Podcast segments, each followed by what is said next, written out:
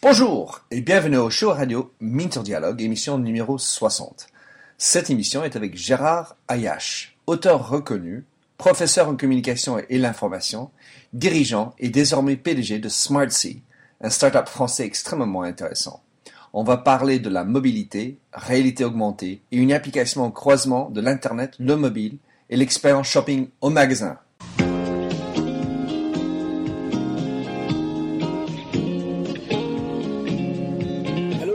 Et bienvenue sur l'émission radio téléchargeable Minter Dialogue où on parle des marques, de l'Internet et les nouvelles technologies. Je suis Minter Dial, votre compère pour cette émission radio téléchargeable, autrement dit un podcast. Je suis auteur du blog minterdial.fr où vous trouverez les show pour l'entretien qui suit, avec l'ensemble des sites et des liens cités dans l'émission. Si vous lisez anglais, j'ai également mon blog en anglais, themindset.com, T-H-E-M-Y-N-D-S-E-T. Plongeons alors dans cette nouvelle émission de Minter Dialogue. Bonjour et bienvenue au show radio Minter Dialogue. Ce beau matin, je suis à Londres et, pour une fois, je suis à Londres et pas à Paris, mais j'ai Paris avec moi en ligne. C'est Gérard Ayache qui est avec moi. Gérard Ayache a enseigné la communication et l'information à l'Université de Paris 1, c'est la Sorbonne. Il est un spécialiste de l'étude de l'information et conseille depuis plusieurs années des entreprises, des organisations publiques, médiatiques ou politiques. Il a écrit plusieurs livres, dans le dernier qui est Homo sapiens 2.0 un livre qui me dit je dois le lire, Introduction et Histoire naturelle de l'hyperinformation, euh, publication aux éditions Max Milo. Il a également publié La Grande Confusion de 2006 euh, sur France Europe Édition. Euh, parmi d'autres études, il a fait l'image des multinationales, la bataille des images qui concerne les hommes et les femmes politiques, que j'imagine que ce serait encore de l'actualité pour regarder les images des, ces jours-ci, n'est-ce pas, Gérard? Oui, Et, aujourd'hui, euh, Gérard euh, se consacre à 200% en tant que PDG et cofondateur avec euh, mon ami Eric Seyé de SmartSea Corporation. Alors, Gérard, explique-nous ce que c'est SmartSea. Bah, SmartSea, c'est une innovation qui est en train de pénétrer des marchés internationaux depuis quelques mois, quelques semaines, quelques mois. C'est une innovation qui permet de donner la parole aux objets qui nous entourent. En fait, l'idée, c'est de euh, reconnaître visuellement avec des technologies qui sont assez avancées et qui sont utilisées par le public très facilement euh, via un smartphone, de euh, reconnaître n'importe quel objet qui nous entoure. Ça peut être un livre, ça peut être une affiche publicitaire, ça peut être un, objet de, design ou de décoration. Le reconnaître et lui associer des contenus organisés, pas simplement des liens web ou des fichiers qui sont envoyés. Non, un contenu totalement organisé sous forme d'application smartphone. Et ce contenu, il est créé librement sur un générateur spécifique, euh, aussi bien par les professionnels que par le grand public. Je vais expliquer ça plus en détail. Débat. Alors, euh, quand, quand, on est euh, donc on, l'utilise, qu'est-ce qu'on a besoin de faire pour l'utiliser? Donc, je suis dans la rue. Dis-moi, dis-moi un peu les, les, les consignes. Alors, la, consigne est très simple. Vous téléchargez SmartSea qui est une application que l'on télécharge sur les App Store ou les Android Market. Ça marche sur les deux plateformes.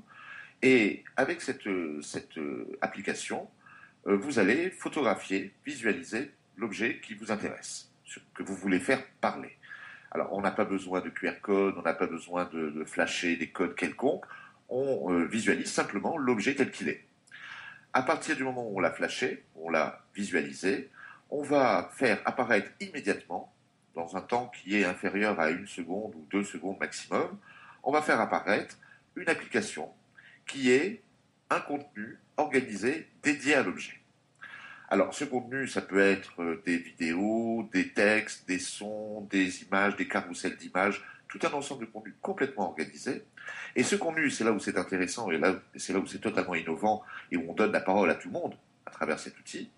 ce contenu, il est construit et créé par les professionnels, c'est en l'occurrence ça peut être les marques, ça peut être les éditeurs, ça peut être les auteurs qui veulent enrichir par exemple leurs livres, mais c'est aussi euh, un contenu qui peut être fabriqué par tout le monde, par le grand public. Je suis très intéressé par tel type de produit ou tel type de moto par exemple.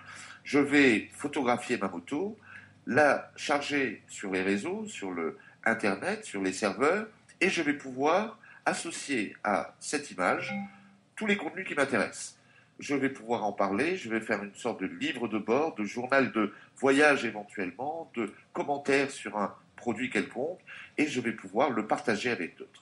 Donc Smarty, c'est un outil de reconnaissance visuelle et c'est un outil de création de contenu partagé sur tous les réseaux. Alors si tout le monde peut collaborer, contribuer, comment est-ce qu'on on peut discerner entre la bonne et la mauvaise qualité alors? Alors c'est en fait c'est donner la parole à tout le monde sur les objets qui nous entourent. Alors bien entendu ceux qui sont les plus concernés, ce sont les, les, marques ou les fabricants euh, d'objets parce qu'ils vont pouvoir donner des informations très nouvelles à leurs consommateurs des informations de proximité, de conseils, de services. On peut indiquer, par exemple, sur un produit euh, de grande, de grande consommation alimentaire, euh, les éléments de contenu du produit. On va pouvoir euh, alerter sur des éléments qui concernent, par exemple, les allergies, les éléments qui concernent des réglementations environnementales. on va aussi donner des conseils d'utilisation. On va montrer comment ce produit est utilisé par d'autres, comment il peut être associé à d'autres. Ça, ce sont des informations de contenu. On peut aussi, car on est dans le, l'univers du smartphone et du mobile, on va pouvoir adresser des contenus spécifiques en fonction des lieux, en fonction de la zone géographique dans laquelle on est. On va pouvoir aussi adresser ce que les, euh, professionnels des marques et de la publicité euh, font très régulièrement, des euh, opérations, par exemple, promotionnelles. On va vous dire, à vous, Victor Dial, vous êtes particulièrement fidèle à notre marque, le produit que vous êtes en train de visualiser, bah, vous pouvez bénéficier d'une réduction de 20% ou 25% si vous allez dans tel magasin ou dans telle grande surface pour l'acheter. Donc on a à la fois un outil qui pour les marques permet d'associer très étroitement du contenu d'information, mais également du contenu marketing, du contenu promotionnel, pour enrichir la relation entre le consommateur et l'objet lui-même, le produit lui-même. On n'a plus d'intermédiaire, on est en contact direct entre le consommateur et son produit. ça, c'est vu du côté des marques. Mhm.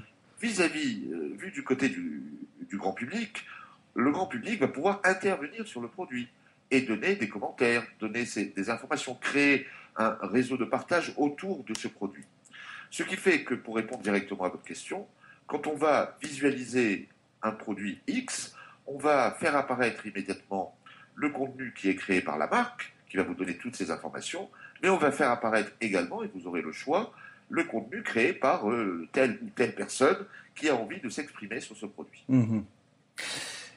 Alors, vous avez euh, déjà des clients. Est-ce que vous pouvez nous expliquer quelques, quelques-uns pour nous donner des, un peu de contexte? Alors, on a, on a deux types d'utilisateurs. Du côté des marques, on a des, des, grands utilisateurs qui, qui s'intéressent énormément à, ce, à cette solution parce que c'est une solution nouvelle de proximité sans intermédiaire avec le consommateur. On comprend que c'est quelque chose de très innovant pour eux. C'est une nouvelle forme de communication, un nouveau support de communication.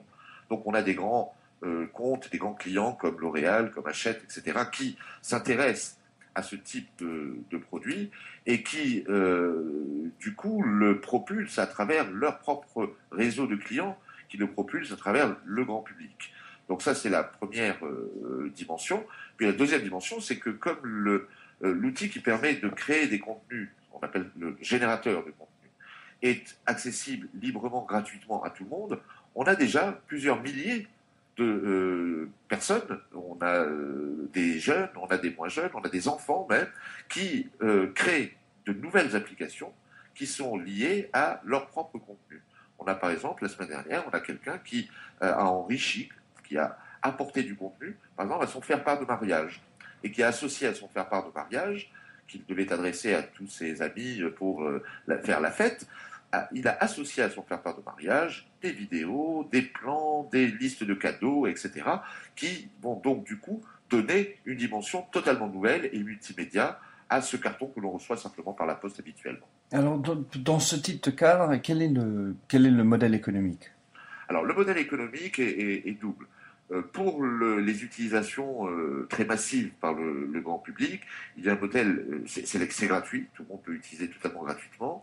le modèle économique, c'est essentiellement la publicité. Il y a des insertions publicitaires très contextuelles, très relatives au sujet, qui sont insérées dans les applications créées par le grand public. Et pour les marques, les marques n'ont pas effectivement de publicité directement dans leurs applications, bien sûr, mais l'application elle-même est un support de communication qui fait l'objet d'un business model. Et, le, et, les, et les pubs contextuelles, c'est géré comment ça? Alors les pubs contextuelles ne sont pas encore mises en place aujourd'hui, elles vont l'être d'ici 2-3 mois. Elles sont gérées par une régie publicitaire qui va adresser euh, des, informations publicitaires très discrètes, ça peut être des bannières, des éléments interstitiels, euh, qui viennent en relation, en rapport, en cohérence avec le contenu qui est géré.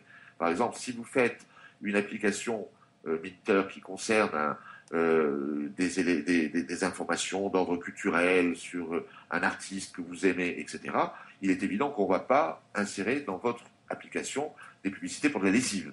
On va plutôt choisir des annonceurs qui sont dans le domaine culturel.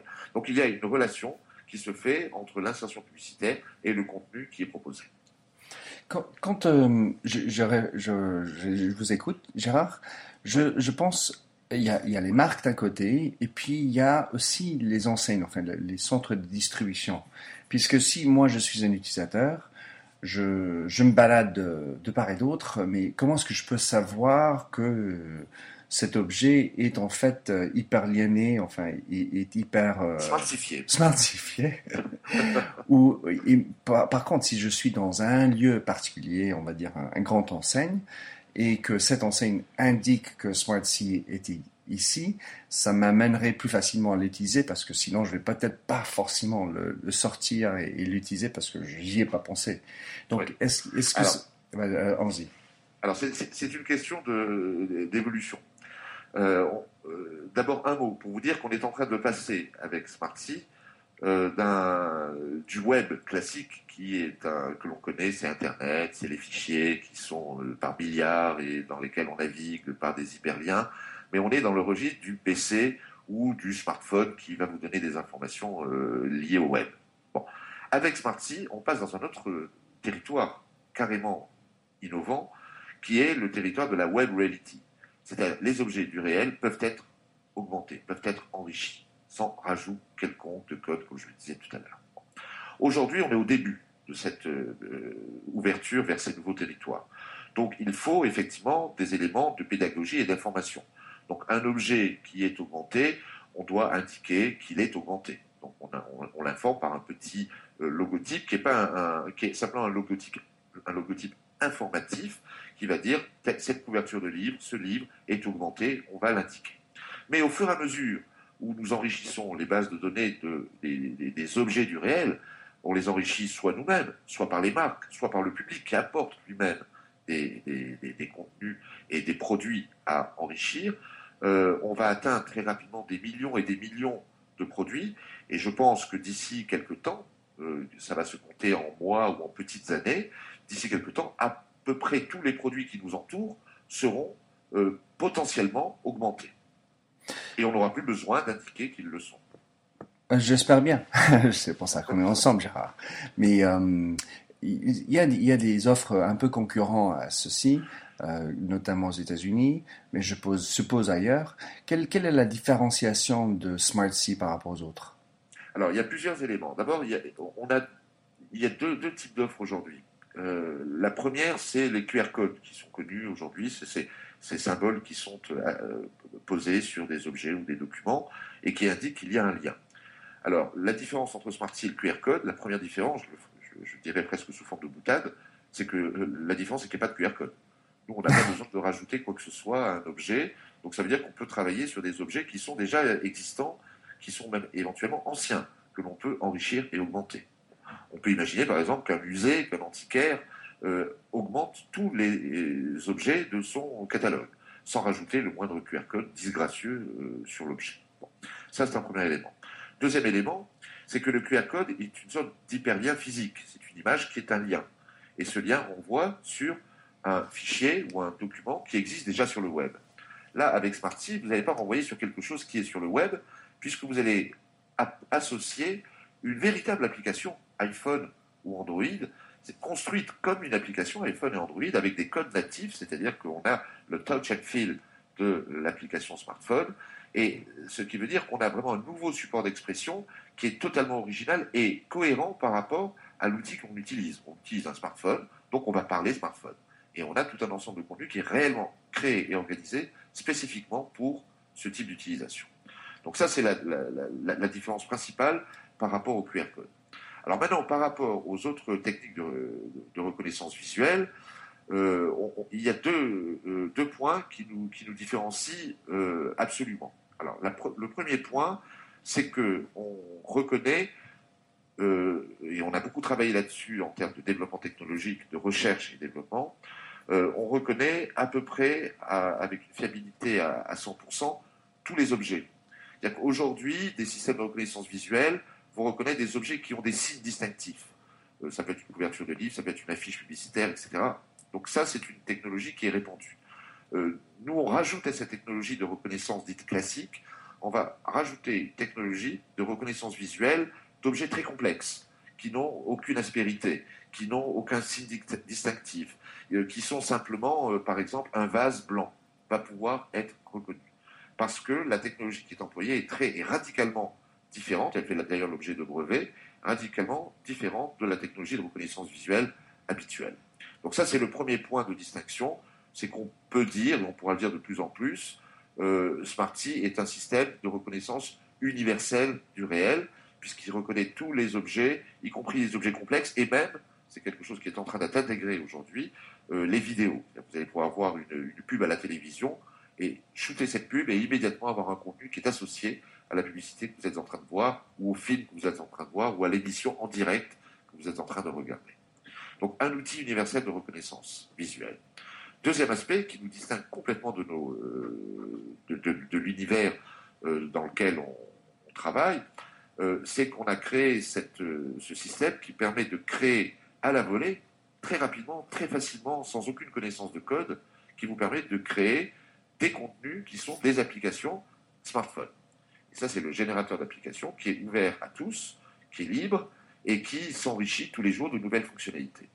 Et ça, c'est quelque chose qui est très innovant parce que jusqu'à présent, on reconnaît un objet, mais on envoie sur du web. Là, aujourd'hui, on reconnaît un, objet et on envoie sur un contenu réellement organisé pour cet objet. Oui, donc l'intérêt de ce deuxième, c'est un back-office qui permettrait aux marques, aux enseignes de gérer d'eux-mêmes sans avoir à passer par une agence chaque fois pour chaque mise à jour. Exactement. quand on fait une application sur le générateur, elle est immédiatement utilisable par le public, elle est immédiatement en ligne, euh, en the air, comme vous diriez. Euh, elle est utilisable immédiatement et surtout modifiable à, tout moment. Elle est également dynamique, c'est-à-dire qu'on peut y associer des éléments qui sont par exemple sur des bases de données externes euh, qui permettent d'afficher par exemple des prix en fonction de tel magasin ou telle information en fonction de tel lieu. Donc on a en fait une très très grande souplesse d'utilisation. C'est vraiment un support de communication nouveau. Et alors pour revenir à, ce vase blanc, donc euh, il y a beaucoup de vases blancs. Comment est-ce qu'il reconnaît de quel vase blanc on parle? Ben, Écoutez, il va le reconnaître non pas par la texture ou la qualité de l'objet, il va le reconnaître par des systèmes de contours et de segmentation. Là, on rentre dans, la technique, ça devient compliqué, mais disons qu'il va euh, isoler le vase de son environnement et travailler sur le, une sorte de moulage virtuel du, vase qui permet donc de, l'identifier euh, à peu près à coup sûr par rapport à d'autres vases. Donc, je prends un autre exemple. Je suis en train de je suis un passager dans une voiture en train de rouler sur l'autoroute et euh, je pourrais utiliser ce Smart pour euh, zinguer et trouver d'autres voitures qui passent et avoir des informations sur ces voitures. Non, on n'y est pas encore, parce que sur les, objets en mouvement, il y a encore du, travail. On peut isoler certains éléments, c'est ce que font d'ailleurs des, des, systèmes de reconnaissance pour la sécurité qui isolent par exemple des plaques d'immatriculation. Ça, oui, ça peut se faire. Mais reconnaître un, objet qui bouge dans, euh, sur la route, ça, c'est plus. Euh, ok, j'ai exagéré. Je suis en train de marcher dans la rue de Paris et je vois une voiture garée et ça, je peux ensuite avoir une réalité augmentée autour de ça. Absolument, ça oui. Avec ce système de reconnaissance d'objets complexes, on va pouvoir reconnaître une, voiture dans la rue, même si l'environnement est gris, euh, sale, s'il y a du monde devant, etc l'algorithme et les technologies euh, vont pouvoir isoler cette voiture de son environnement et, dire voilà de quelle marque de voiture il s'agit. Alors vous avez dit aussi que vous, avez la, vous êtes en train de travailler sur la, la reconnaissance de vidéos. Vous pouvez nous parler, développer un peu ça? Comment, Quand est-ce que ça sera prêt? Alors ça, ça sera, c'est quasiment prêt. Euh, ça, ça, va être déployé d'ici euh, deux, deux, ou trois mois. On, travaille avec des laboratoires et des, chercheurs israéliens sur ces technologies-là. Et ça permet en fait de, d'identifier euh, dans un flux vidéo en direct, hein, quand vous regardez simplement votre télévision, vous, allez visualiser votre écran et ça va reconnaître de quelle émission il s'agit. Et à partir de ce moment-là, ça va envoyer le contenu qui est associé à cette émission. Donc s'il s'agit d'une pub, pub euh, télé, par exemple, euh, vous allez pouvoir la visualiser et immédiatement faire remonter un contenu sur votre smartphone qui peut être éventuellement la possibilité d'acheter le produit dont on parle à la télé. Il me semble qu'en vous écoutant, Gérard, la clé de voûte, ça va être la base de données derrière, puisque si c'est... Euh, il, doit y avoir INA derrière ou quelque chose qui permet d'avoir euh, toutes les pubs déjà stockées. Voilà, alors la, clé de voûte, c'est euh, la base de données, c'est les bases de données des, publicités, ça c'est pas le plus compliqué. ce qui est le plus, le, plus lourd et le plus important sur lequel on travaille beaucoup aujourd'hui, car il s'agit là de, de technologies de bases de données massives euh, très importante, c'est d'entrer en, référence, en base de référence, euh, des produits de plus en plus nombreux. Et là, on est aidé par le crowdsourcing. En fait, le public est invité lui-même à apporter des produits dans ses bases de données et apporter des contenus aux produits qu'il apporte. Je comprends. Euh, alors, comment, quel est votre plan de communication pour que vous, vous sachiez, que tout le monde sache que vous existiez? Alors, pour l'instant, on est au, début de, cette aventure, donc la, communication euh, se fait euh, lentement et volontairement lentement. Euh, effectivement, ça intéresse beaucoup de, journalistes. On a des télévisions. Cet après-midi, on a une, grande télévision qui vient faire un reportage sur, sur Smartsea. mais le plan de communication principal, c'était le déploiement complet de, de Smartsea qui va avoir lieu en juin.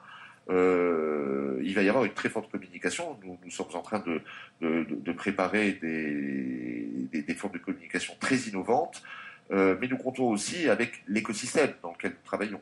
C'est-à-dire quand on travaille avec des marques importantes comme Volkswagen, L'Oréal, Hachette, eux-mêmes portent la communication de, de, et permettent de déployer très rapidement euh, cette innovation. Ah, c'est sûr. Et en termes de d'horizon Vous êtes euh, plutôt sur l'Europe, plutôt sur les États-Unis Quel est votre euh, plan de marche? Alors écoutez, on a, voulu euh, immédiatement avoir une dimension globale. donc on a commencé effectivement en France, on a commencé en, France essentiellement d'ailleurs, mais on est parti directement aussi sur les États-Unis. On est implanté aussi bien sur la côte est que sur la côte ouest en Silicon Valley. On est implanté également en Amérique du Sud avec un développement très fort en, Amérique latine euh, et au Mexique. Euh, et on est en train de, déployer des, bureaux euh, dans certains pays européens, en Italie, en Espagne, en Allemagne, dans le Royaume-Uni. Bon, Gérard Arias, quelqu'un qui visiblement est à, la frontière de, enfin, des avancées technologiques et euh, l'utilisation du mobile et, de la réalité augmentée. C'est un plaisir de t'avoir, vous avoir ce matin. Et euh, super. Bon, euh, j'espère que nous pourrions tous utiliser à Smart Sea quand on regarde faire du shopping, parce que le shopping aujourd'hui est en grand besoin d'être un peu plus passionnant, un peu plus intéressant. Et je trouve que ça va être très intéressant de regarder pour les marques euh, qui veulent se distinguer.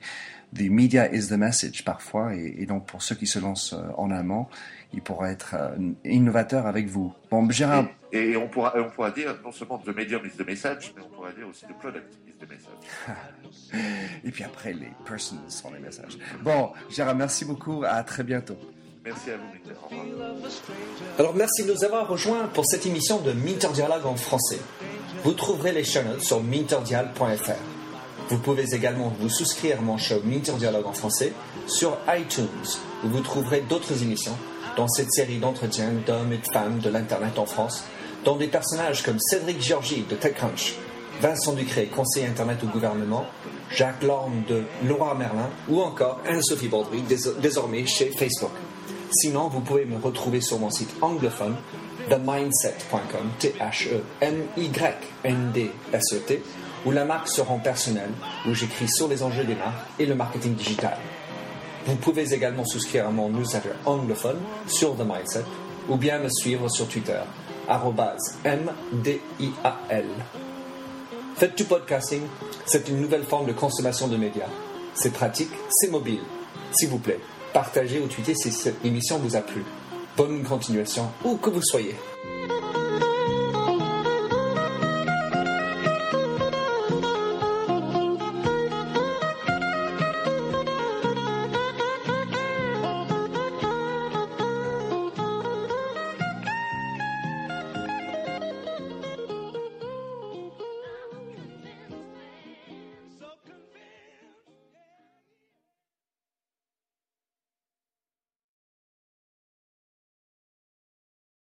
Welcome, change agents, to your go to place for stories that ignite your spirit, fuel your purpose, and connect us all. We believe in the incredible power of the human spirit, its boundless resilience, and the inspiration it brings to our lives. On the Driving Change podcast, we'll journey together through the extraordinary yet very relatable experiences of some of the most amazing people on earth. Our mission?